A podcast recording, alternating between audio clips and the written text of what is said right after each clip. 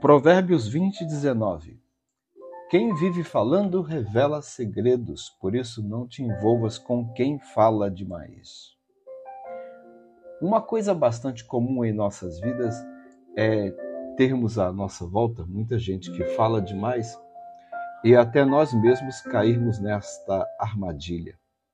Não podemos nos esquecer, entretanto, que esta é uma prática muito perigosa e até mesmo desagradável, porque segredos acabam sendo revelados e coisas desnecessárias que são ditas por aqueles que vivem falando demais podem causar problemas para nós. Outra coisa arriscada também é o envolvimento pessoal com quem fala demais. Pode ter certeza de que aquele que tem esse hábito não é a pessoa mais indicada para ouvir os seus segredos todo cuidado é pouco. Existe um ditado comum que diz: quem conta um conto aumenta um ponto. Infelizmente, isso é verdade. Nos dias atuais, existe uma expressão que define muito bem o assunto: fake news. Em geral, a fake news é produzida por alguém que fala demais já que de falação em falação sempre há uma inclusão de uma ou outra palavra que muda o sentido de uma frase ou de um texto inteiro, podendo provocar um grande transtorno na vida de uma pessoa.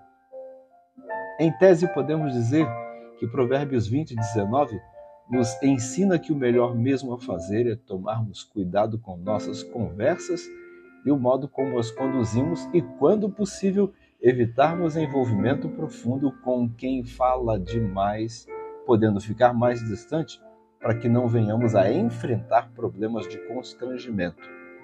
Quem fala demais tem dificuldade para guardar a língua dentro da boca e costuma revelar segredos dos outros, o que não é nada agradável. É sinal de prudência e sabedoria, portanto, controlar a língua e os lábios e o jeito mais prático para fazer isso é ouvir mais e falar menos.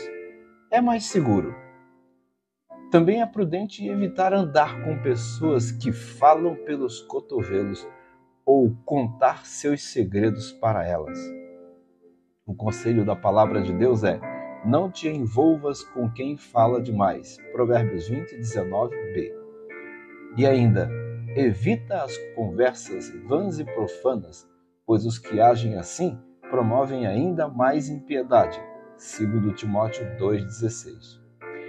Que Deus nos ajude, portanto, a sermos mais prudentes em nosso falar.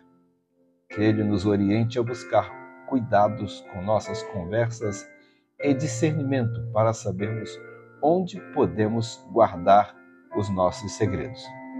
Deus abençoe você, sua família, sua saúde, seu trabalho, o seu dia Fica na paz do Senhor Jesus.